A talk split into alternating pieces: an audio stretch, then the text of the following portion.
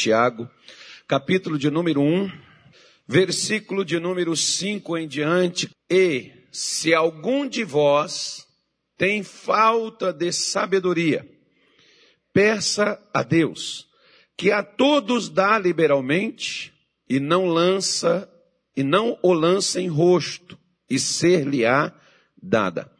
Peça-a, porém, com fé, não duvidando, porque o que duvida é semelhante à onda do mar, que é levada pelo vento e lançada de uma para outra parte.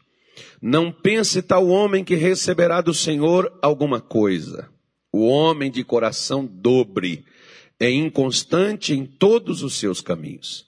Mas glorie-se o irmão abatido na sua exaltação, e o rico em seu abatimento, porque ele passará como a flor da erva, porque sai o sol com ardor e, e a erva seca, e a sua flor cai, e a sua formosa aparência do seu aspecto perece. Assim se murchará também o rico em seus caminhos. Bem-aventurado o varão que sofre a tentação, porque quando for provado receberá a coroa da vida, a qual o Senhor tem prometido aos que o amam. Ninguém sendo tentado diga, de Deus sou tentado, porque Deus não pode ser tentado pelo mal, e a ninguém tenta. Mas cada um é tentado quando atraído e engodado pela sua própria concupiscência. Depois, havendo a concupiscência concebido da luz o pecado, e o pecado sendo consumado, gera morte. Não erreis, meus amados irmãos. Toda boa dádiva e todo dom perfeito vem do alto, descendo do Pai das luzes, em quem não há mudança nem sombra de variação. Digam graças a Deus. Vamos parar aqui. Não vai dar, eu já estou antecipando, não vai dar para falar. Imaginei eu que poderia terminar e a gente ia até o versículo 18.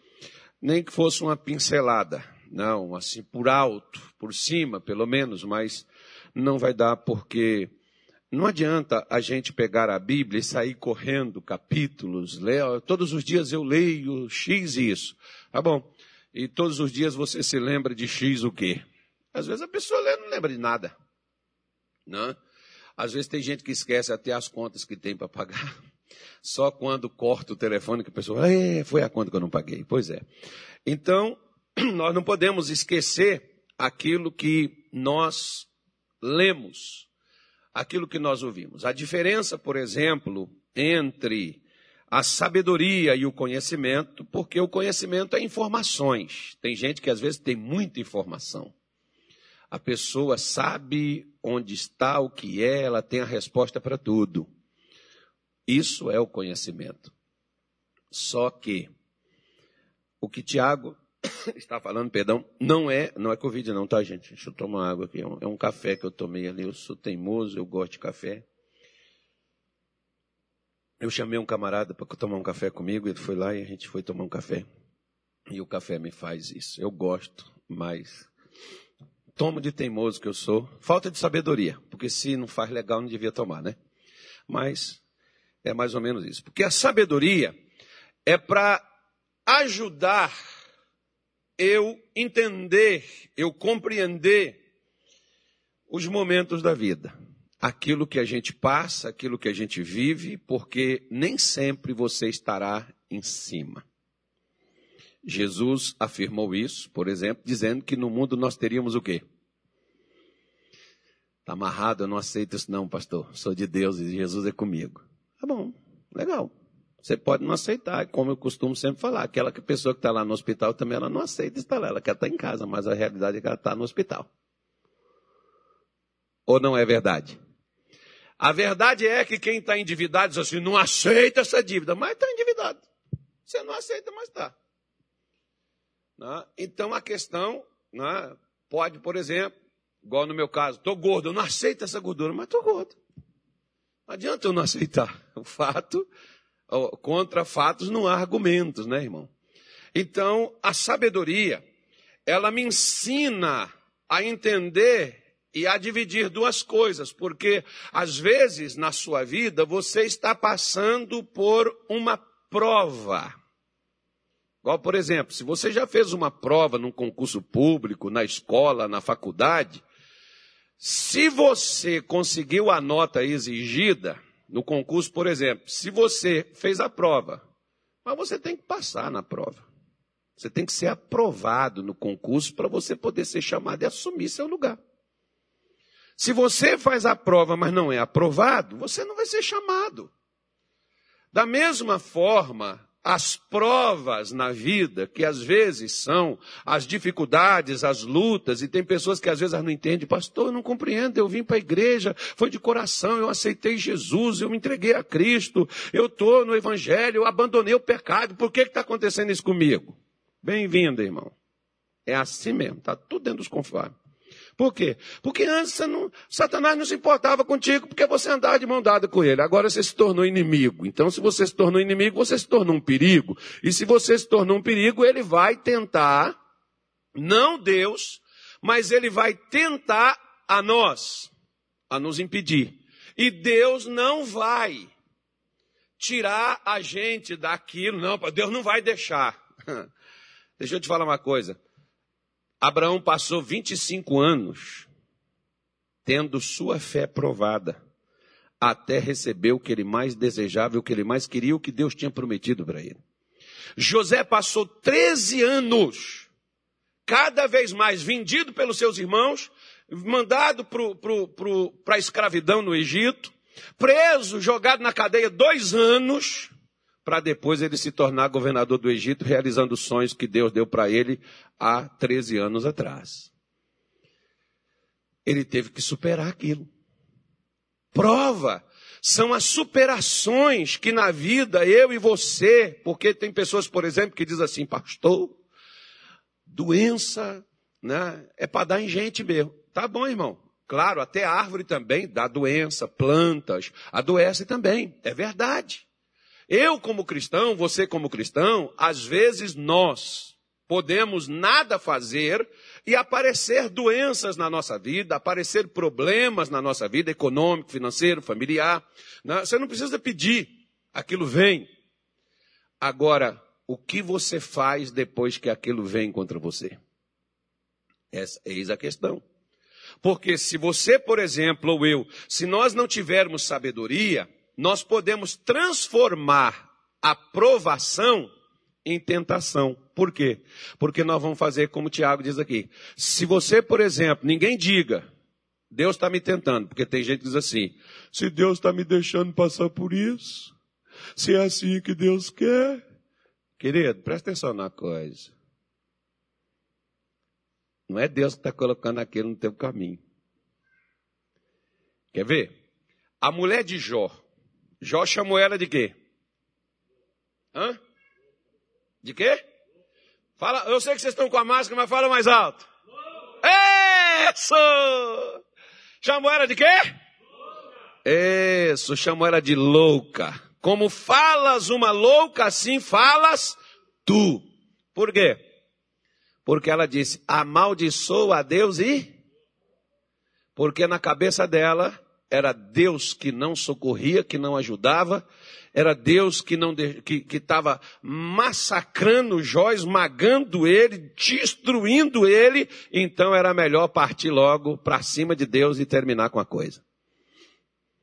Ela entendeu errado, falta de sabedoria. Quando nós não temos sabedoria, você pode ver que aqui, por exemplo, Tiago não diz assim: pede a Deus para Deus te curar, pede a Deus para Deus poder te libertar, pede a Deus para Deus te prosperar. Tiago diz assim: peça a Deus sabedoria. Diga assim: todo problema. Não, eu não vou falar essa palavra. Mas, eu ia falar outro nome. Mas todo problema é um problema de ignorância, irmão. A ignorância é o nosso maior inimigo. A nossa maior adversidade é a nossa falta de sabedoria. Porque Tiago está dizendo, ó, se você estiver sendo provado, Você é a prova da sua fé, quando você for aprovado na sua fé, você vai aprender que para você superar, às vezes, lutas e dificuldades na sua vida, você vai ter que perseverar. Tem crente que ele não quer enfrentar as, as, adversidades, ele não quer enfrentar luta, ele não quer enfrentar problema, ele só quer dormir, acordar no outro dia, Deus já colocou tudo para ele, Deus já fez tudo, né? Você vê que as nossas orações são assim, Senhor, vai na frente, providencia tudo, põe aqui, põe acolá. Aí quando Deus não vai na frente, não põe nada daquilo que a gente estava indo para poder já pegar lá, encontrar tudo certinho, a gente já começa a questionar, qual é Deus, o que é que foi? Ah, não era de Deus ter vindo, porque se Deus não providenciou nada, se Deus não tivesse feito nada, não, né? não era para mim ter vindo, foi errado. Para, pelo amor de Deus. Você acha que Deus não tem mais o que fazer? Como uma vez, por exemplo, o Querente Rei conta um caso, né? Como ser dirigido pelo Espírito de Deus. É um livro bastante interessante, né? É bom, eu já li. E ele diz o seguinte: ele foi uma vez numa igreja lá no Texas, que o, o Texas, que dá aqueles furacões, acho que é o Texas mesmo, não sei, parece que é. Aí dá aqueles furacões, aquele negócio, derruba. E lá nessa igreja derrubou o telhado da igreja. O pastor chamou ele para poder ir lá ajudar ele, fazer lá uma, umas conferências com ele, que ele precisava é, cobrir a igreja novamente. E ele foi para lá, passou lá uma semana. No primeiro dia que ele chegou, o pastor foi e falou assim: Olha, irmãos, vocês sabem que aconteceu, né? O tornado aqui. Eu não sei se foi Deus, né? Que deixou que esse telhado caísse, o vento levasse, ou se foi o demônio que veio e tirou o telhado da nossa igreja. Aí, quando o Kennedy pegou o microfone, ele disse assim: Gente, deixa eu falar uma coisa para vocês. Deus tem mais o que fazer do que ficar arrancando telhado, principalmente da casa dele. Por que aquele pastor pensava e não sabia se era Deus ou se era o diabo que estava atacando, ou que atacou? Porque não tinha sabedoria. Porque quem não tem sabedoria vai dizer é Deus, quando Deus não está fazendo nada. Quando você está transformando a aprovação numa tentação. Porque a, prova, a, a aprovação, ela vem para nos fazer crescer, nos fazer ficar mais firmes nos fazer desenvolver na nossa fé, nos fazer a gente andar mais seguro, mais perto, mais agarrado com Deus.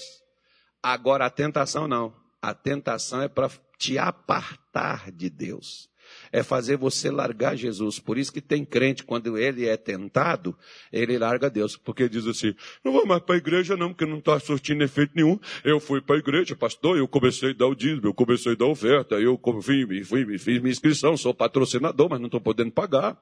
Não, não ganhei mais nada, perdi o meu emprego, eu fiquei doente, fui lá para a igreja, que era para ser sucesso e só tive problema, não vou mais. Ou seja, Deus não fez nada, me deixou aqui no fundo do poço e eu agora tenho que me virar só. Diga assim: quem age assim não tem sabedoria. Para a gente não falar e chamar de tolo, né, irmão? Não chama não que é ofensivo, né?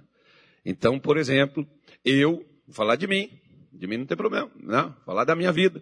Eu dizia assim, mim não existe, né? Aí, Aí, vou falar da minha vida porque eu orava e dizia, Senhor, por que, que o Senhor está deixando acontecer isso? Deus, por que, que o Senhor está fazendo isso? Por que, que o Senhor não abre os caminhos? E eu chorava, irmão, falava com Deus e nada de Deus. E aí que o Satanás encarcava o pé na minha vida. E eu falava, ó, oh, não precisa nem um fura-bolo, nem um cata-piolho, basta o dedinho medir. Se o Senhor me diz, Senhor, tocar, muda a minha vida. Se o Senhor, o senhor não precisa fazer assim, basta só fazer assim. E o mal sai da minha vida. Porque na minha cabeça, quem é que estava me deixando sofrer e passar por todo aquele mal? Deus. Porque eu era tolo. Você pode ver que Deus diz que quando você está passando por uma provação, você vai ter que fazer oração da fé. Peça-a, porém, com fé. Não duvidando. Porque aquele que duvida, nada recebe do Senhor, é como a onda do mar, que é lançada de uma para outra parte, e diz, não pense tal homem que receberá do Senhor alguma coisa. Eu falei isso no culto das 10, mas eu vou repetir para vocês agora nas 18. O que que Tiago está dizendo? Tiago está dizendo assim: você é um esquizofrênico, mais ou menos assim, ou um bipolar. Porque o, bipolar, o esquizofrênico, tem hora que ele está bem, não tem? Mas quando ataca, você diz, gente, como é que pode? Mudou de uma hora para outra. Pois é, não tem aquele crente que ele escuta a pregação, recebe a oração, ele sai pronto, irmão, para saquear o inferno, chutar Satanás, pisar no capeta, ele quer desmanchar tudo, ele quer arrancar feiticeiro, ele quer mudar, botar Satanás o quinto dos infernos. Aí daqui a pouco, quando ele leva uma pancada, dá um retrocesso, ele já disse, Senhor, por que está acontecendo isso? Onde é que o senhor está? Deus, cadê o Senhor? Ele já fica igual Gideão. Gideão disse assim, Senhor, Onde é que estão tá os seus feitos? Nós ouvimos falar que o Senhor fez tanta coisa e nós estamos aqui, já tem sete anos que a gente é escravo, saqueado, roubado, no, nossa vida não progride, nós plantamos, mas quem colhe é os outros. Como é que nós ouvimos falar que o Senhor fez foi libertar, o Senhor tirou Israel lá do Egito, o Senhor arrancou eles, abriu o mar e nós estamos aqui presos a uma galera que nos rouba e nos saqueia? Onde é que o Senhor está que o Senhor não livra a gente dessa coisa? Deus respondeu para Gideão, Diga assim: Deus não responde tolo. Porque tolo não ora, tolo questiona. Se eu, por exemplo, estou falando da minha vida, eu só vivia questionando Deus. Aquilo não era oração, irmão, aquilo é agressão. Cadê o Senhor? Se o Senhor é. Ó, ó, ó, o tolo. Se o Senhor é Deus, o Senhor vai fazer. ah, irmão. Ó, Deus não vai deixar de ser quem Ele é se eu estou morto ou vivo. Ele continua sendo o mesmo. Deus não vai deixar de ser Deus porque eu estou com dificuldade financeira ou que eu estou doente. Mas se Ele é Deus, Ele tem que fazer isso. É o tolo que questiona assim. É o tolo que ora desta forma. Porque o tolo, ele não ora, ele não pede. O touro, o tolo, ele reclama. Ele questiona aquilo que está acontecendo na sua vida. Se o Senhor é Deus, Senhor tem que provar. E a prova é Ele me dar o escape, é Ele abrir a porta para mim. E Tiago não está dizendo isso. Que nós temos que questionar, que nós temos que pedir explicação. Tiago está dizendo você tem que pedir. Por quê? Porque Deus está disposto a dar. Deus está pronto para te dar.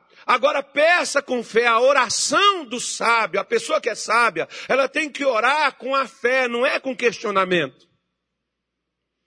A fé é a certeza, porque a Bíblia, por exemplo, diz que quando Abraão teve a certeza naquele Deus que ressuscita os mortos e chama o que existe, o que não existe como se já existisse, foi ali que Abraão foi abençoado, porque até então Abraão questionava Deus dizendo: "O que que o Senhor há de me dar se até agora eu ando sem filho?" Isso é questionamento. Por quê? Tem crente que vem comigo, claro que não é você, mas tem crente que vem comigo, pastor, por que, que eu não sou curado? Por que, que Jesus não me prospera? Eu estou aqui na igreja, eu quero uma explicação. Aí, irmão, a explicação eu estou dando a resposta hoje. Para aqueles que não vieram ainda, não precisa nem vir mais. Porque os que já vieram eu já expliquei. Por quê? Porque você é tolo. Você está agindo com tolice. Alguns, quer ver como é que o tolo faz? Ele dá prazo para Deus. Até, hoje é que dia 14? 16, né? 16 de maio, até o dia 31, se o senhor não mudar a minha história, não volto, não piso meus pés mais aqui. Vou virar a casaca, vou pegar minhas coisas, vou embora. Aí, é, é tipo assim, é, é a pressão sobre Deus. Se ele me quer porque eu sou um cara, ele não pode perder eu, porque eu sou um cara muito especial, né? eu, eu sou um cara bom, ele não vai querer me perder, então eu vou dar um prazo para ele, porque se ele não fizer nada, eu vou me embora e pronto, acabou, ele vai perder. Ele não sabe quem que está perdendo. Irmão, Deus não vai fazer nada porque você está pressionando ele, ou eu, ou com quem quer que seja. Deus não trabalha sobre pressão, Deus trabalha sobre fé. Pressionar os judeus pressionava, porque oferecia sacrifício, dava oferta, levava dízimo, cobrava. Agora Jesus, por exemplo, olhou para um romano e disse assim: Nem Israel eu vi tamanha fé. Porque o homem diz assim: o senhor não precisa ir na minha casa. Eu não sou digno de receber o senhor lá, basta o senhor enviar uma palavra. O sábio, ele está tão longe da bênção que ele está tão distante dela quanto ele está longe de uma palavra. A sua bênção, a minha bênção está tão longe de nós que ela está distante a uma palavra da nossa vida. Por isso, lá no início do capítulo, do, versículo 2 de Tiago, aqui no capítulo 1, você vai ver Tiago dizendo, irmãos, tem de grande gozo quando você passar por várias provações. Ou seja, às vezes você não passa só por um problema, você não enfrenta só uma dificuldade, às vezes são várias. Parece que você vai naufragar, parece que você vai fracassar, parece que você vai perder. E Tiago disse assim: e todo crente, quando ele passa por problema, presta atenção. Está gravando, eu não posso falar. Não, eu posso receber até um processo, né, pastor Neto? Mas eu ia fazer uma propaganda, mais negativa. Eu não vou fazer a propaganda mais não. Mas tem aquele crente que eu sempre falo, nós não fomos preparados para enfrentar adversidades. Nós somos preparados só para venha a nós. O reino não. Como assim, pastor? Que aquele crente mole, aquele crente desanimado. Pastor, né, quanto mais eu. Lá, lá fora tenho, tenho, tenho, tenho, tem uns, não são todos, mas tem uns irmãos católicos que falam bem assim: quanto mais eu rezo, Hã? Mais assombração? Aí na igreja evangélica o crente fala assim: se eu correr, o bicho pega. Que tal você orar, o bicho corre? Hã? Aí o camarada disse assim: Pastor, o negócio é o seguinte. Eu não estou entendendo porque eu consertei minha vida, me batizei, larguei todo o pecado, não estou fazendo mais nada de errado, por que, que minha vida não anda? É, irmãozinho. E quem falou contigo que você consertando a vida e que você organizando tudo e se posicionando, você não vai ter adversidade? Quem falou isso para você? Se alguém falou isso para você, te mentiu. Porque o dono do evangelho disse o contrário. O diabo, vosso adversário, nós temos um adversário. Ele anda, ele anda rugindo e bramando como leão, buscando a quem ele possa. Diga assim, a quem ele possa. Ele só traga quem ele possa tragar. Ou seja, se a pessoa permitir, se a pessoa aceitar. E para que ele não venha me tragar, Tiago está dizendo, quando você estiver passando por adversidades, mantenha eu gosto daquelas plaquinhas que você chega assim na, nos lugares assim. Aqui na nossa não tem, devia colocar.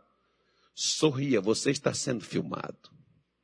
Podia colocar assim, ó, no seu espelho, no seu carro, para onde você for, sorria, você está sendo provado.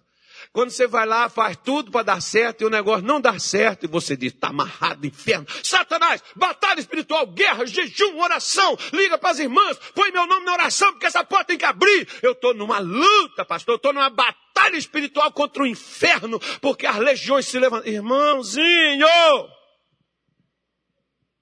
Para! Como diz Paulo, como diz Tiago, assim, meus amados, eu não tenho essa linguagem, irmão. Eu... Meus amados, meus amados, para!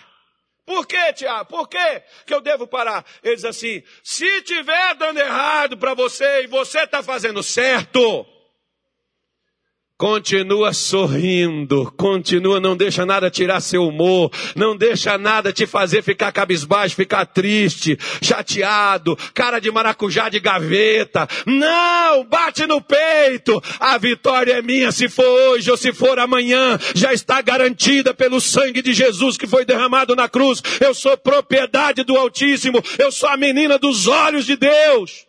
Mas não, sabe o que nós fazemos? Eu estou no azar, pastor. Eu estou numa maré contrária. Ora por mim, pastor. Se eu puder ir lá na minha casa fazer uma oração. Não, querido, presta atenção. Quando eu comecei a, a descobrir a sabedoria, eu entendi uma coisa. Quanto mais eu era atacado, aí que eu sorria. Aí que eu levantava e eu dizia assim, para o meu auxiliar, eu dizia assim, prepara que está vindo benção aí. Por quê, pastor? Porque está uma luta, cara. Se tem luta, tem vitória. Vitória por quê? Porque eu só não posso é regressar.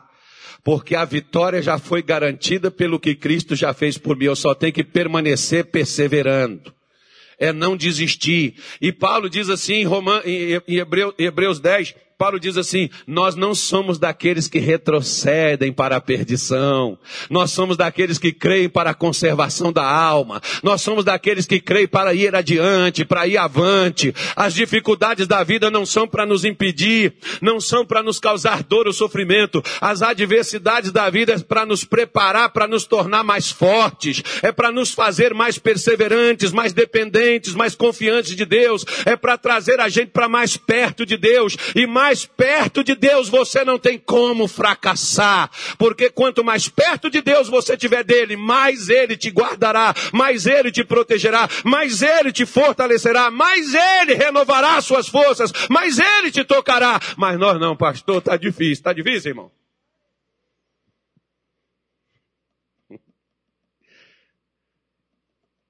É? Lá no mundo diz assim: tá difícil, toma um, não fala que os cachaceiros sabem o que, que era. O mundo diz, está difícil, toma isso. Jesus está dizendo, está difícil? Se alegre. Luta, se alegre. Por quê? Paulo diz assim, por exemplo, em Filipenses 4, versículo de número 11, coloca na tela, por favor, sem demais delongas, quem está na Bíblia, não, não, não demore. Filipenses 4, versículo de número 11, eu acho que seja. Uh, deixa eu ver. Acho que é isso mesmo. Eu acho que é. Mas demorou, hein? Nossa, é o computador. Só pode. Eu só abri. Alguém já abriu aí? Eu não abri minha Bíblia porque eu fui confiar no santo, mas eu vou abrir minha Bíblia aqui. Espera aí. Esse, esse é o problema, confiar no santo, irmão. Filipenses 4, versículo de número 11 diz assim, ó. Não digo isto como por necessidade, porque já aprendi a contentar-me com o que tenho. Sei estar abatido, sei quando o negócio não está amarelo, o mar não está para peixe, quando não tem, seja lança um anzol, só dá banho de minhoca, não pega nada. Né? Eu sei, e sei também ter abundância, quando você vai lá, pega um punhado e a coisa dá certo e o negócio funciona. Ele diz assim, todas em toda a maneira e em todas as coisas estou instruído, tanto a ter fartura como a ter fome, tanto a ter abundância quanto a passar por necessidades. Posso todas as coisas em quem?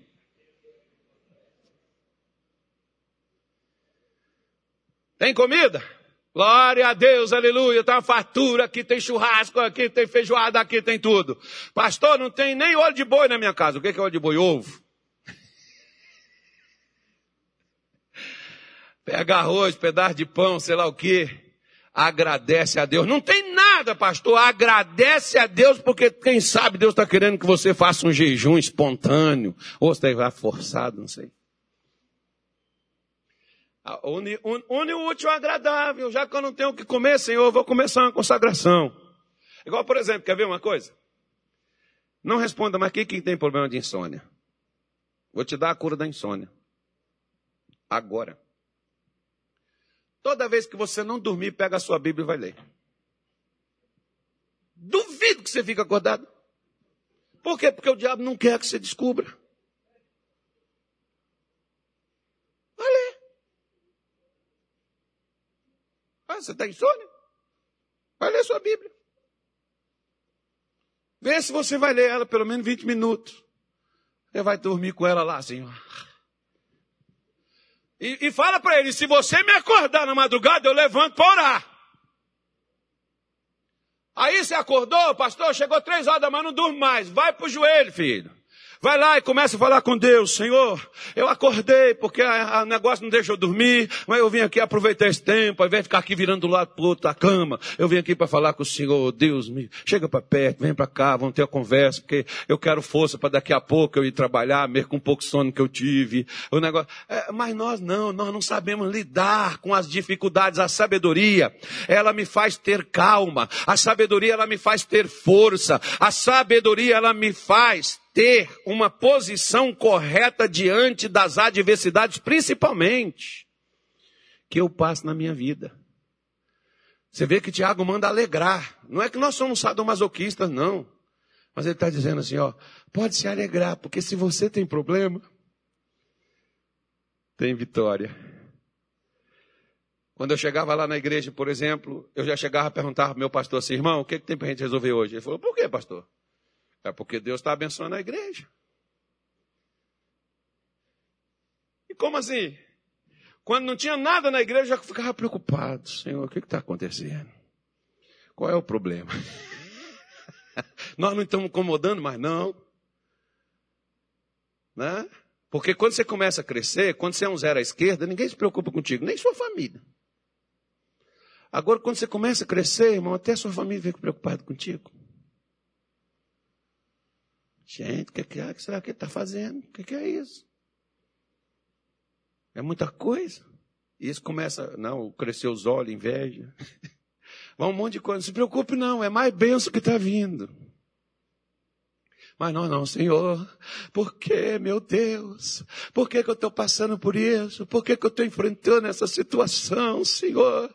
Não, então, entenda bem, a sabedoria é para você se posicionar da forma correta diante das adversidades que você enfrenta na sua vida.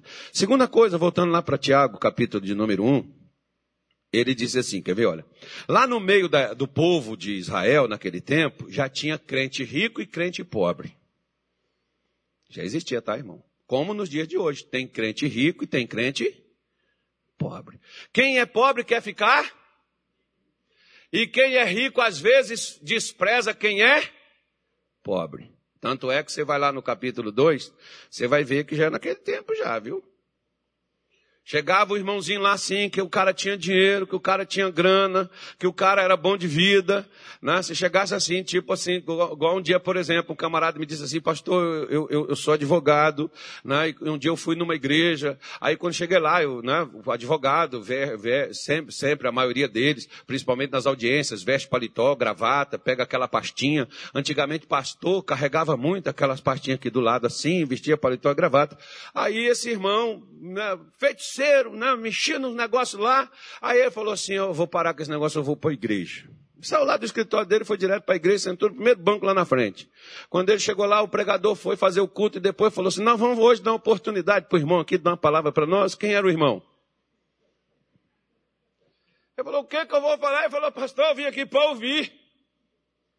Eu não tenho, mas só, só não, mas por que o, o pastor estava chamando ele para dar uma palavra? Porque ele estava de paletó? E gravata, mas era bruxo. Mas o pastor achava que ele era crente. Ele era bom, ele era crente. Até como Tiago, por exemplo, diz que Satanás também é crente e estremece. O diabo crê, mas não deixa de ser diabo. Porque ele tem conhecimento, ele recitou o Salmo 91 para Jesus, aos teus anjos darão a teu respeito para que te guarde. Mas ele não deixa de ser demônio.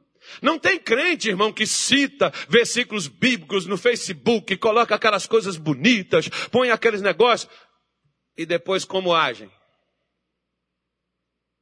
Agem como incrédulos. É isso que a sabedoria me dá condição de não apenas ter um conhecimento intelectual, um conhecimento de de condições, de situações, mas me dá a capacidade de viver isso. Porque o Evangelho não é só para você conhecer e saber o que está escrito, onde está escrito e o que está escrito. Mas para você saber lidar com aquilo que está escrito. Por isso, duas vezes, Paulo, oh, perdão, Tiago pega e chega para os irmãos que são pobres e diz assim: ó, não se preocupe, você é pobre. Louve a Deus pela sua condição. Tem crente, eu já ouvi isso, claro que não foi aqui, mas tem crente que já chegou comigo e disse, pastor, acho que eu nasci na família errada, eu devia ter nascido na família do fulano, que é uma família rica da cidade. Por quê? Porque ele quer ter dinheiro. Irmãozinho, seu dinheiro, até eu estou falando até para quem tem, seu dinheiro pode comprar sentenças e apoios aqui na terra, mas no céu não compra entrada não. Por isso que Paulo tá, por isso que Tiago está dizendo assim: você é pobre, você é um crente pobre, não se preocupe.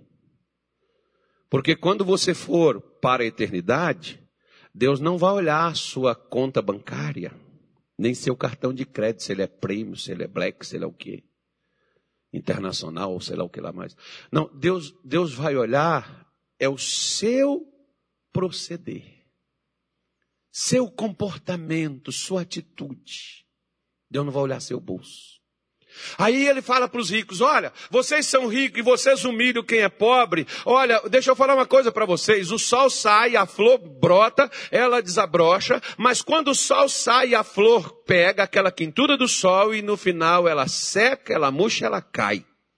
Da mesma forma, Tiago está dizendo: você é um crente rico, não use a sua riqueza para achar que você é mais privilegiado. Porque você pode ser privilegiado de sentar nas primeiras cadeiras, como desde aquele tempo Tiago já estava falando, que se sentasse um pobre lá na frente na igreja, chegava um rico, alguém chegava lá, um diácono, um pastor, sei lá quem, chegava lá e dizia, irmão, dá para você ir lá para trás para o irmão fulano sentar aqui na frente, por quê? Porque ele é mais importante. Eu já tive pastores que vieram conversar comigo de outros ministérios, diga graças a Deus. Na nossa igreja não acontece isso. Bom, pelo menos que a gente sabe, né, irmão? Mas eu já tive pastores que vieram conversar comigo e dizer assim: olha, pastor, lá no nosso ministério, quando a gente era a vez da gente pregar, o nosso pastor sondava primeiro a, a audiência, quem eram as pessoas que estavam ali. E quando tinham aquelas pessoas que tinham mais condições, pega leve. Por quê? Para não espantar o irmão. Agora, se for pobre, pode bater. Mete a Bíblia, paca a Bíblia neles, fala.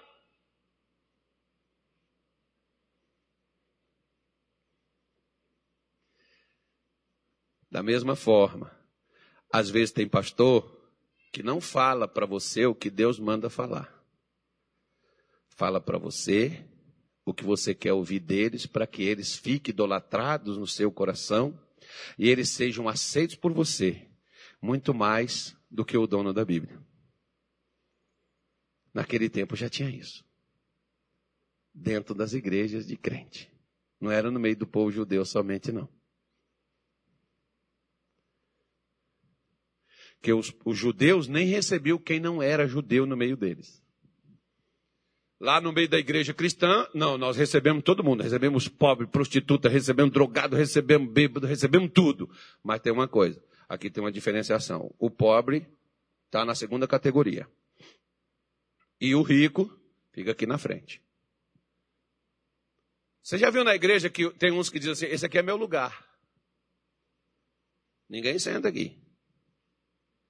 E se alguém sentar, tem uns que, quando, quando chega, primeiro alguém senta no lugar onde ele sempre chega, dá licença daí que essa cadeira é minha. E a pessoa tem que levantar, irmão, e sair para outro canto. Já tinha essas, essa, essa loucura lá no passado. Por isso que Tiago está dizendo, olha, se alguém te maltrata, faz descaso de você, se alguém te despreza porque você é pobre, vai embora não. Posso contar uma história? Não é Bíblia não, não está na Bíblia não, tá gente? Depois vocês vão sair procurando, não está nem em Sofonias. Então... Posso contar a história? Diz que tinha um pastor que tinha uma igreja muito grande. Claro que no chá nosso chega nem aos pés, é muito maior. Né? O camarada tinha lá uns 10 mil membros naquela igreja dele. E ele tinha um auxiliar, um pastor que o ajudava, tinha a esposa dele que o ajudava. E, e esse pastor, pelo crescimento, pelo sucesso que ele teve, ele fez a Deus uma oração e ele diz assim: Senhor, eu quero que o Senhor me mostre qual vai ser a minha recompensa no céu. Aí um dia ele teve um sonho Aí veio um anjo, apareceu um anjo para ele e disse: Olha, hoje eu vou mostrar para você a coroa de quem vem para cá. Aí o anjo pegou uma coroa bonita, pegou um negócio lá enfeitado com diamante, ouro, aquelas coisas, porque a Bíblia diz que nós temos a coroa da vida, não é esse negócio aqui de. Não, não vou falar. Mas pegou lá com aquelas pedras assim e tal, e chegou, e o camarada, essa é a minha coroa? Ele falou, não. Isso aqui não. Essa aqui é do seu auxiliar. Quando ele chegar aqui, essa é a coroa dele, que ele vai ter aqui, porque dedicado, trabalhador, esforçado, sempre te ajudou, nunca reclamou com nada, sempre trabalhou ali, fez de tudo. Essa é a coroa dele. Ele falou, tá, eu quero ver a minha. O anjo foi lá, pegou uma mais bonita. Quando o anjo chegou, trouxe aquela coroa. Ele falou, e essa aqui é de quem? É a minha? Ele falou: Não, essa aqui é da sua esposa. Sua esposa é uma mulher especial. Que mulher maravilhosa, lutadora, batalhadora, auxiliadora, uma mulher perseverante, uma mulher carinhosa, uma mulher de fé, ajudou você a conduzir a igreja, crescer aquele trabalho, ganhar todas aquelas almas. Isso aqui é da sua esposa. Ele falou, eu quero ver a minha, traz a minha. O anjo foi lá, trouxe uma mais bonita, mais linda do que as, as duas primeiras. Ele falou, de quem é essa? Ele falou, é a minha? Não. Essa aí é daquela velhinha que senta lá atrás. Olha a palavra do anjo, tá, irmão? Não, não foi, foi eu. Aquela velhinha que vai para lá, pro culto de chinelo, chinela havaiana, aquele assim de tanto você pisar, ele abre um buraquinho no meio do calcanhar. É aquela mulher que muitas vezes você passou por ela, você nunca deu nem um bom dia para ela, nem paz. Você ignorou ela completamente, mas aquela mulher, essa coroa é dela quando ela chegar aqui.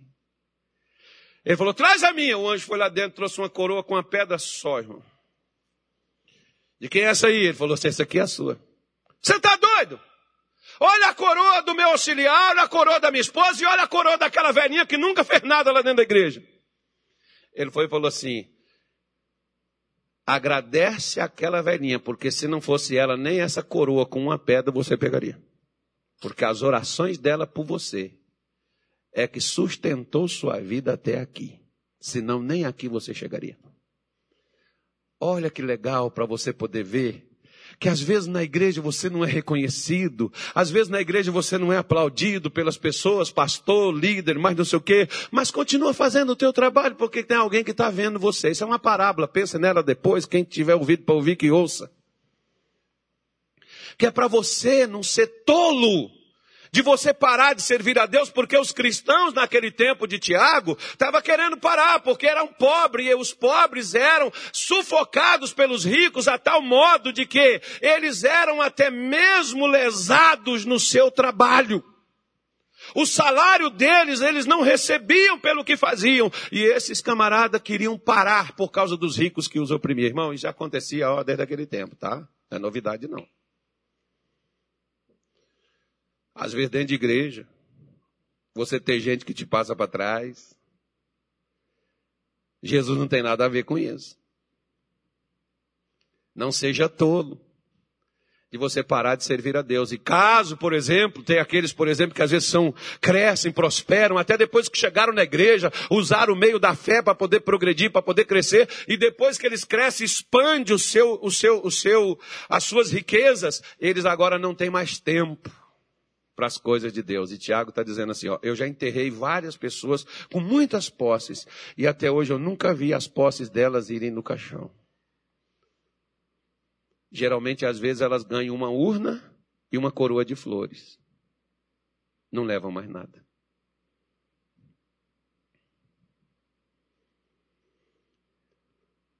Não é o que você tem que torna você um crente especial para Deus, mas o que você faz com o que Deus te deu. Porque a uns Deus deu riqueza, às vezes nem todos nós teremos riqueza. Mas mesmo que você seja pobre, seja crente. E se você, por acaso, Deus lhe der riquezas, não fique pensando que por você ser rico, você será tratado de uma maneira especial. Por isso que Tiago diz para eles no versículo de número 12: Bem-aventurado o varão que sofre a tentação. Preste atenção numa coisa. Porque ele diz, porque quando for provado receberá o quê? Depois que eu sou provado na tentação, o que que eu recebo? A coroa da vida. Por exemplo, Jesus foi provado lá em Mateus capítulo 4, Lucas capítulo 4. Lucas é até mais preciso nas palavras do que Mateus acerca desse episódio. E ele disse o seguinte, depois que Jesus foi provado, tentado, perdão, por Satanás. E Jesus não caiu na lábia de Satanás. Jesus tinha fome, não tinha? Mas Satanás chegou e disse: Tu és o filho de Deus, manda essas pedras transformar em pães. Jesus não mandou. Se é filho de Deus, pula daqui. Jesus não pulou. Se é filho de Deus, te dou tudo isso aqui se você me adorar. Jesus também não fez. E aí Satanás saiu de perto de Jesus. E quando ele saiu, Lucas define dizendo: Chegaram os anjos de Deus e o serviram. Os anjos estavam lá para servir Jesus com o que Satanás estava questionando que Deus não deu. Jesus soube enfrentar a tentação. Jesus não cedeu à tentação de Satanás para fazer ele ficar contra Deus, porque a maior vontade do diabo, meu irmão, muitas vezes não é tirar você da igreja, mas colocar você contra Deus. Você pode ver que dentro da igreja tem muita gente que está dentro dela, mas está contra Deus. Por que está contra Deus? Porque fala mal uns dos outros, odeia uns aos outros, maltrata uns aos outros. Está contra Deus, porque o que é contra os ensinamentos de Deus está contra ele. Quem não é a favor é contra. Quem não é por nós é contra nós. Foi o que falou Jesus.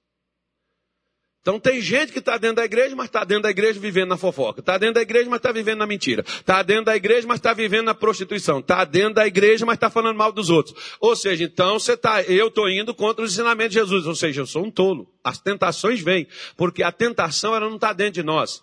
Ela vem de fora para dentro. Eu sofro ela.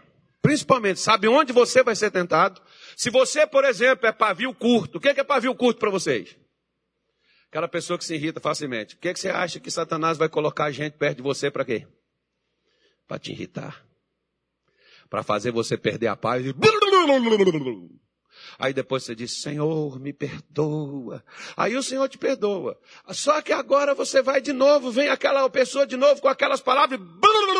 Aí você cede de novo à tentação. Por quê? Porque o que está dentro de você está respondendo o que está vindo de fora.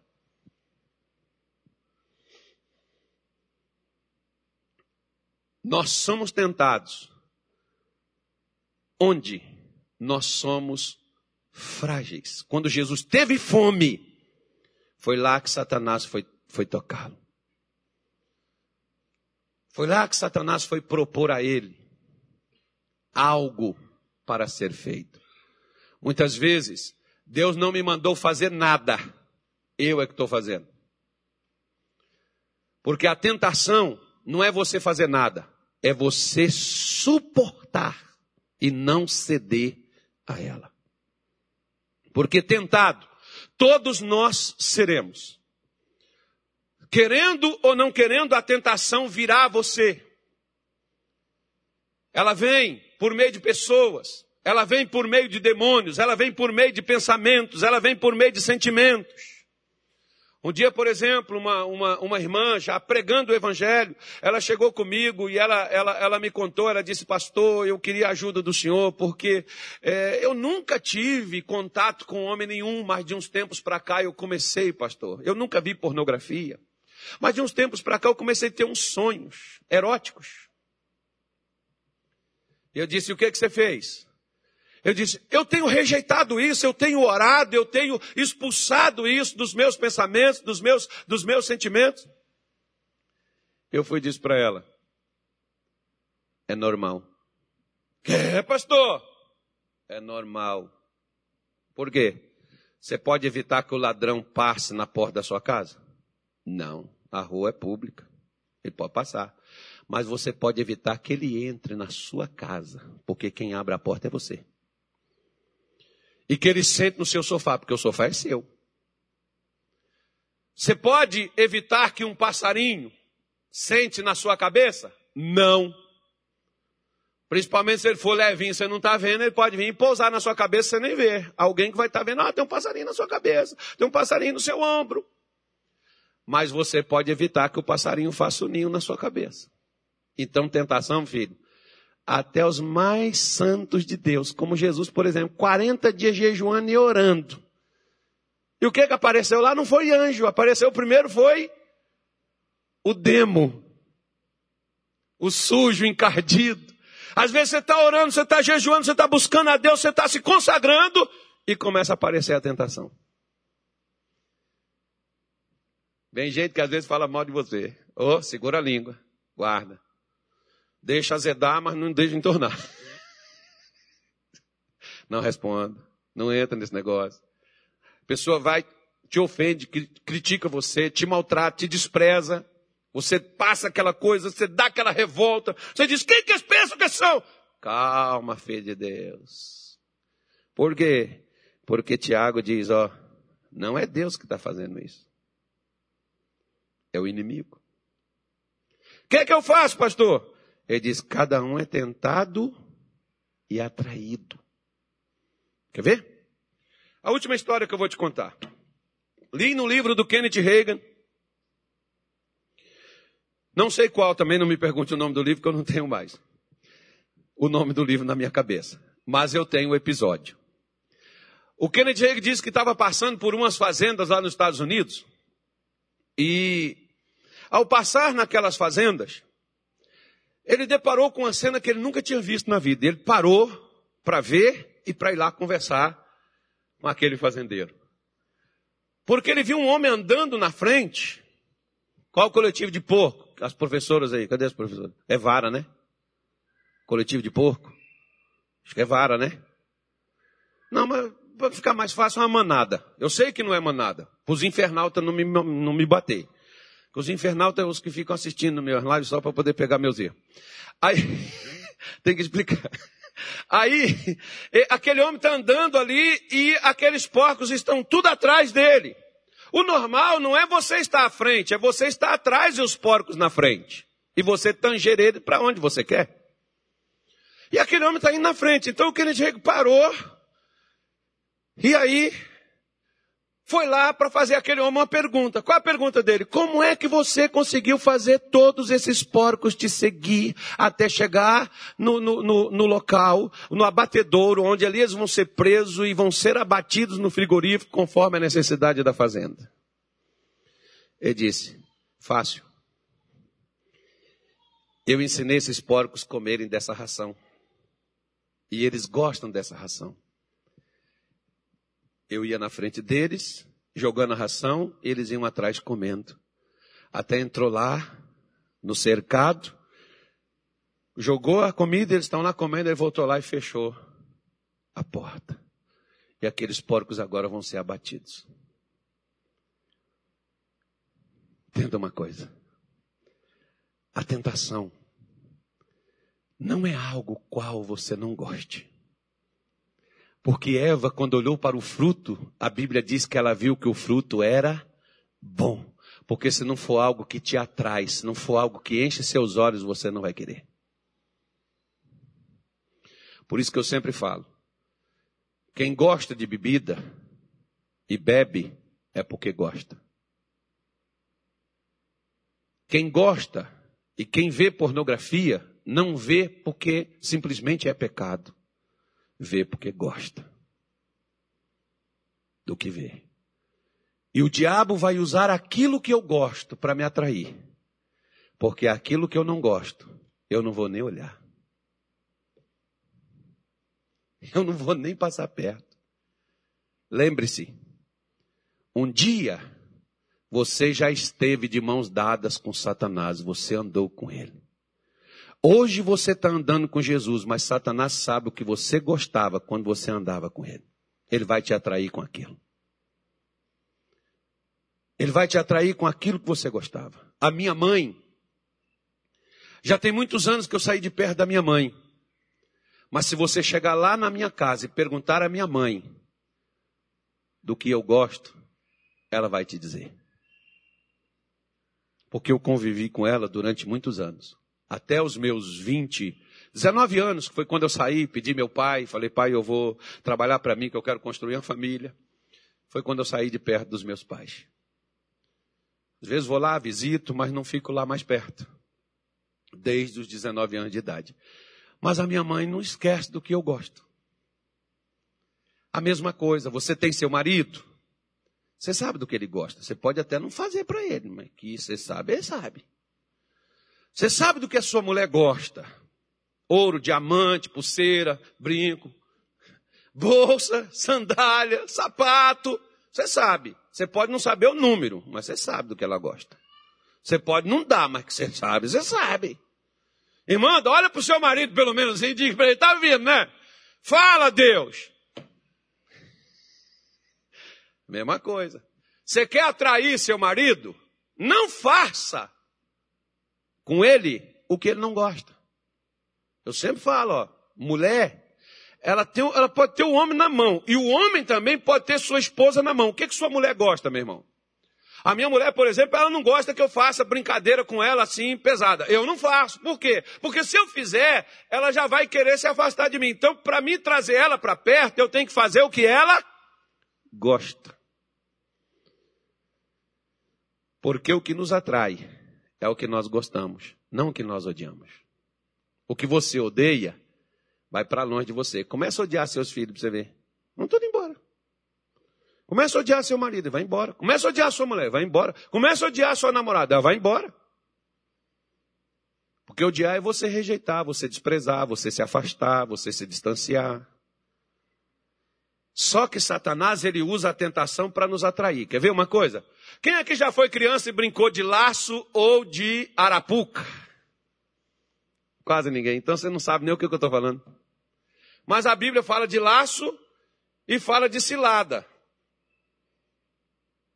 Já brincou de pegar passarinho no mato? Não. Pois é. Lá você pega, o pastor Nildo já fez isso. Você faz arapuca. Você faz arapuca e você pega a ração, porque você sabe o que o passarinho gosta. Não, deixa eu falar uma coisa mais simples. Quer ver? Vou falar uma coisa mais simples. Quem aqui já pescou? Por exemplo, tem um peixe, eu não sei como é que vocês chamam ele, mas lá por Minas a gente chama ele de piau. Como é que você pesca ele? Hã? Com milho, né?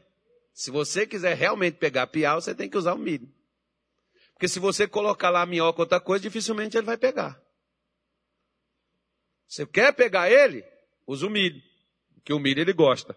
Só que na hora que ele vê, ele vê o quê?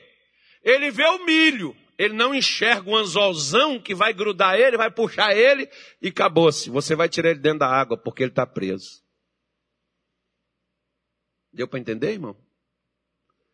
Tiago está dizendo, você tem que ter sabedoria para você não cair na tentação. Porque o diabo vai te atraindo e vai te puxando aos poucos, não é de uma vez. Por isso que quando tem pessoas que dizem assim, pastor, fulano caiu. E, e, caiu quando? Caiu semana passada. Foi, não, ele já vinha em queda livre, ele já estava sendo atraído para aquilo. Ele já estava parando, ele já estava abandonando, ele já tinha deixado. Agora ele só veio a público o que ele já estava fazendo. Ou ela. Porque ele não atrai a nenhum de nós com o que não é atrativo para a gente. Quer ver? Se você gosta sim, porque tem, todo mundo gosta de um perfil, né, irmão? Ninguém gosta de gordo, barrigudo, careca. Né? Embora a música dos caras diz é das carecas que ela gosta mais, mas nem sempre. Tem gente que não gosta de careca. Eu costumo sempre dizer, o filósofo falou há muitos anos. Nada se perde. Hã? Tudo o quê? Tudo se aproveita, né, irmão? Eu costumo falar, nada se perde, tudo se, se transforma. Você vai transformar, ou vice-versa. Então o que que ocorre? A moça gosta do camarada, loiro, olhos azuis, ainda que seja uma lente. O camarada pega, até pinta o cabelo, o cabelo nem é loiro, mas gosta. Gosto é gosto, né, irmão? Aí a moça olhou, quando olhou para o cara, ele pode ser um crabo, ele pode ser um vagabundo, ele pode ser bandido, ele pode ser o que ele for. Mas a aparência já atraiu. Não importa o caráter, é a aparência. O camarada olha para a mulher, tem que ser aquela loirona, tem que ser aquela morenona, tem que ser aquela da pele escura, do cabelo cacheado, aquele negócio assim. Olhou, viu, não importa quem seja. Pode ter uma PGzinha ali dentro, mas eu quero essa, porque essa aqui é do jeito que eu gosto. Vai atrair. No mínimo querer conversar, querer sair, bater um papo, pegar o, a rede social para poder ver e tal, vai fazer. E devagarinho, quando descobre, não, ele não é crente, mas ele até aceitou eu falar de Jesus, ele até quer ir lá na igreja, pastor, você acredita? Acredito. Daqui a pouco nós vamos estar te aconselhando aqui, te ajudando a criar um filho sozinha, mas não eu acredito. Por quê? Porque Satanás não atrai ninguém com o que a pessoa não gosta.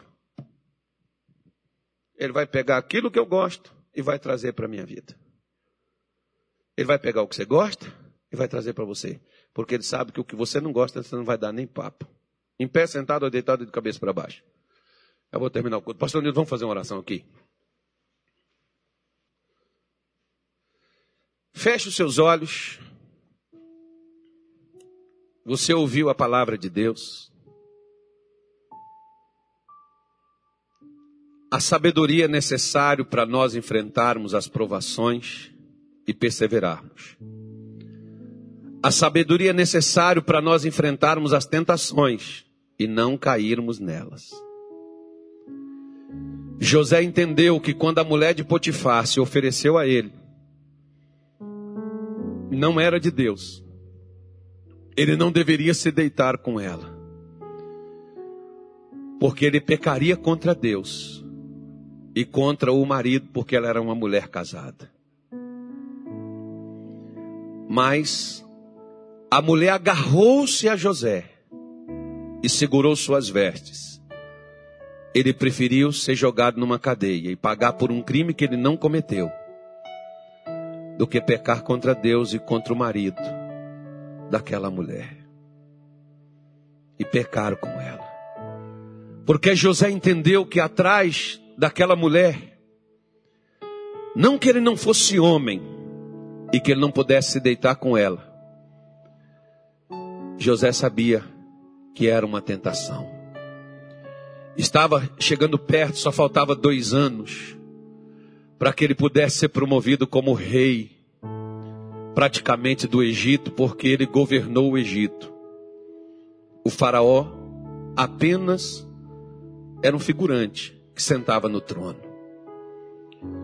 Às vezes, eu costumo sempre dizer, meu irmão, que a tentação, quando ela é forte, ela vem, é porque Satanás está tentando te interromper impedir que você receba as bênçãos que estão próximas a você, que está chegando na sua vida, que está chegando como resposta das suas buscas, das suas orações. Ele não pode impedir que aquela bênção chegue, mas ele pode fazer com que você se distancie dela, cedendo àquela tentação. Assim como Eva cedeu à proposta da serpente lá no Éden.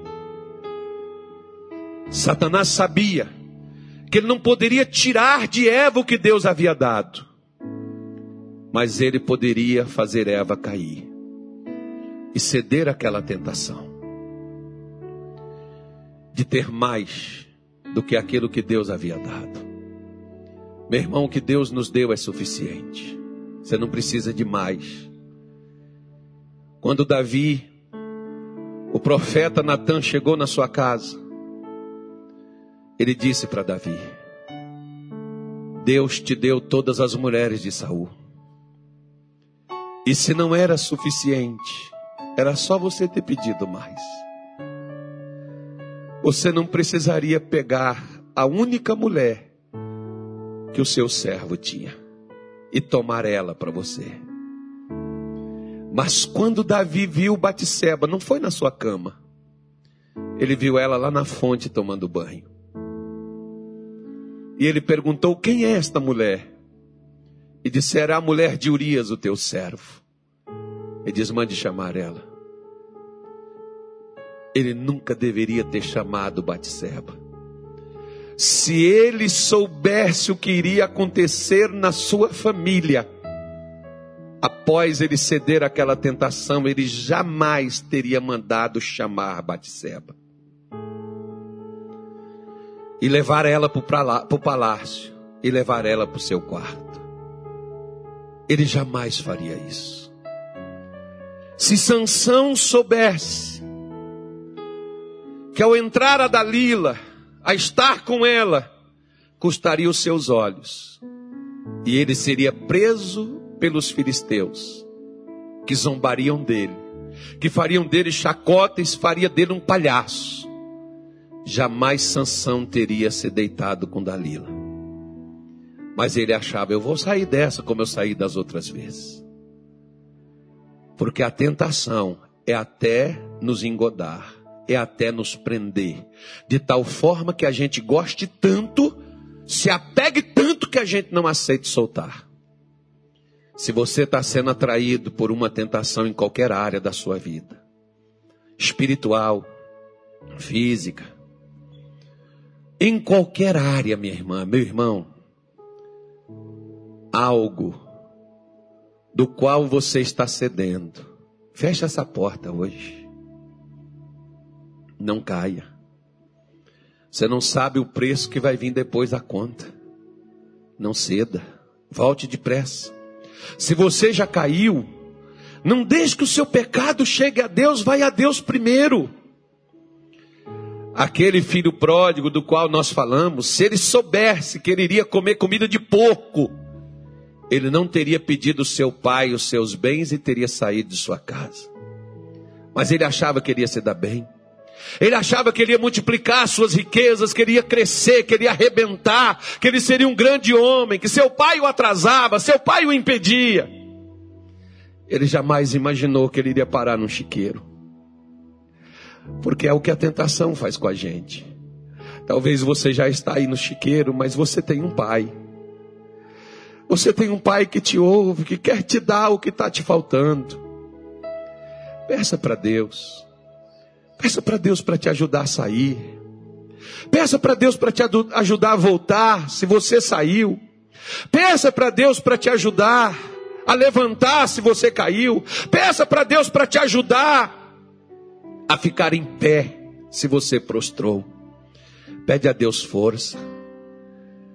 Aquele que tem falta, pede a Deus. O que é que te falta, mulher? Se você tem um Deus que te supre em tudo. Se você tem um Deus que te dá tudo, que te cura, que te liberta, que te transforma, que abre portas, o que que te falta, meu irmão? Pede para Deus, você não precisa ir lá no gramado do vizinho que parece mais verde do que o seu. Deus pode fazer o seu gramado ficar verde também, o seu jardim florescer.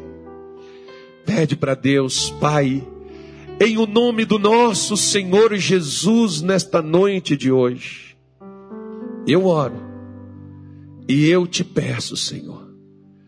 Se nós estamos sendo atraídos, engodados, por causa dos nossos próprios desejos, os quais não conseguimos conter, mas pelo menos queremos deixá-lo. Então, Senhor, nos ajude a sair. Nos ajude a voltar a ter o controle da vida. Nos ajude a permanecer em pé. Nos ajude a voltar para os teus caminhos. Nos ajude a andar, meu Deus, na Sua presença. Porque o Senhor disse para Abraão: anda na minha presença e ser perfeito, e eu te abençoarei grandissimamente. O Senhor tem coisas grandes para o teu povo. O Senhor tem coisas grandes para nós. Mas às vezes o que nós enxergamos, Senhor, é só atração, o que nós enxergamos é somente aquilo qual nós desejamos e o qual nós queremos. Oh meu Deus, até o Senhor Jesus teve que deixar o que ele queria. Porque lá no Getsemane ele orou dizendo: Pai, se for possível, passa, mas se não for, faça a tua vontade. Porque, meu Deus, nós muitas vezes não queremos o que o Senhor quer. Nós temos uma vontade própria. O Senhor nos fez assim. Mas quando nós somos capazes de negar a nós mesmos, porque o Senhor diz: aquele que não negar a si mesmo, tomar a sua cruz e me seguir, não é digno de mim. Por isso, nesta noite de hoje, nós oramos, rejeitando tudo que tem nos atraído. Aquilo qual nós amamos, nós nos apegamos, aquilo qual nós vivemos, até mesmo na tua casa, lendo as escrituras, cantando louvores, mas muitas vezes atraídos ao pecado. Atraídos, meu Deus, a uma tentação, cedendo-nos a ela o tempo todo. Mas mesmo assim, subindo no altar, descendo do altar, cantando louvor, levantando mão, vestindo roupa, andando, vindo para tua casa, indo para qualquer canto, para qualquer lugar. Mas nesta noite nós oramos e nós te pedimos, nos ajude. Nos lava, nos limpa, nos purifica, nos dá uma oportunidade, Senhor, para que a gente possa aprender a resistir à tentação e não cair mais nela. Porque onde Satanás teve vantagem sobre nós, porque ele nos tentou, porque ele não consegue nos dominar e nos controlar, se não for pelos nossos próprios desejos. Por isso é que nós oramos no dia de hoje e rejeitamos, Senhor, tudo aquilo que a nossa alma almeja, que a nossa alma quer, para receber o que tu queres, aquilo que tu tens, o que o Senhor preparou para a gente, porque o Senhor preparou um futuro para nós. No nosso passado, o Senhor não pode mudar nada, mas o Senhor tem um futuro preparado para nós, e um futuro de paz, um futuro de bênção, um futuro de vitória. E que isso comece a partir de agora. Nós oramos para que seja quebrado o domínio, o controle do emocional, do psicológico, do físico, da família, do casamento, da vida, meu Deus, financeira, da vida conjugal, sentimental, em qualquer área, aonde Satanás controlou, dominou, atraiu e prendeu que a partir de agora ele solte.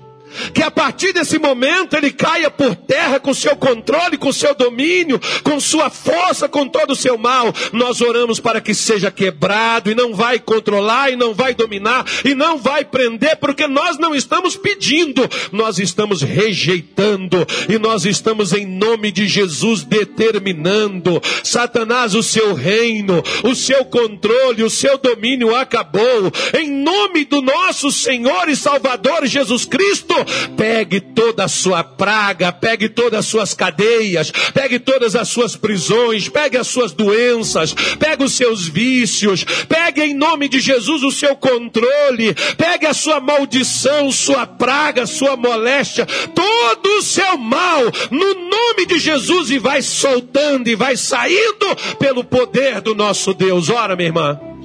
Ora, meu irmão, em nome de Jesus e manda esse mal soltar a sua vida. Rejeita isso agora. Em nome do nosso Senhor Jesus, nós oramos e determinamos que caia por terra, que vá embora. O que prendeu, o que trouxe a esta pessoa, até mesmo dizendo que foi Deus que enviou, que foi Deus que mandou que seja despedaçado, quebrado, destruído. Magia, se isso é feitiço preparado, macumba preparada, todo mal, nós ordenamos em nome de Jesus, saia.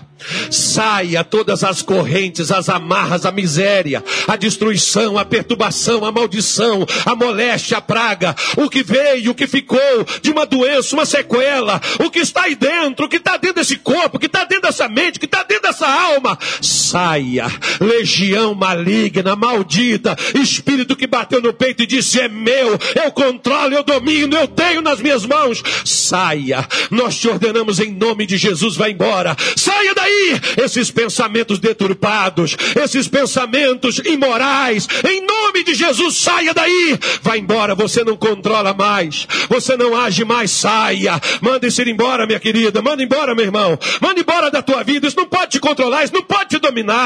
Não se renda, não se entregue. Em nome de Jesus nós determinamos, nós ordenamos, tudo mal caia por terra e saia no nome de Jesus e não volte mais. Oh meu Deus, o pastor Nilton vai abençoar estas pessoas. Que o Senhor use o teu servo para abençoar esse irmão, abençoar esta irmã, no nome de Jesus.